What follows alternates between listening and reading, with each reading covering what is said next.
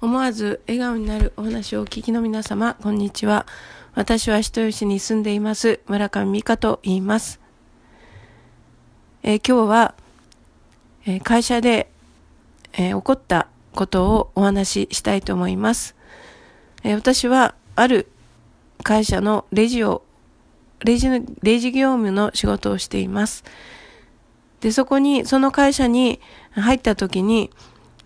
あの、一人、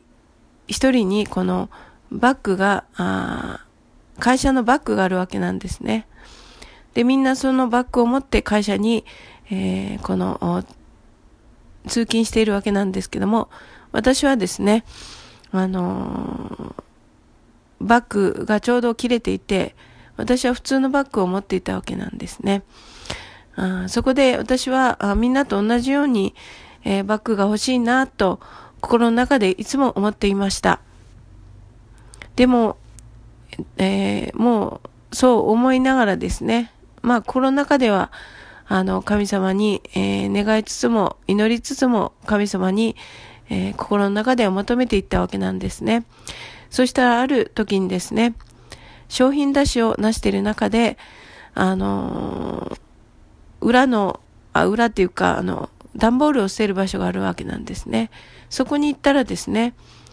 段ボールの上に新しいそのバッグが、あの、置いてあったというよりも捨ててあったよう、捨ててあったんですね。それで、わこれ綺麗だなって私欲しいなと思って、一応、あの、その上の上司に、あこうにこうやって捨ててあるんですけどっていただいていいですか？って言ったら、あ使っていいよっていうことだったので、私は本当に、あの、喜びました。本当に神様はですね、私の心の内、願いを知っておられ、えー、本当にこんな小さなことも働いてくださって、私が願っていたこの会社のバッグを与えてくださったんですね。それで今、そのバッグを持って会社に通勤しています。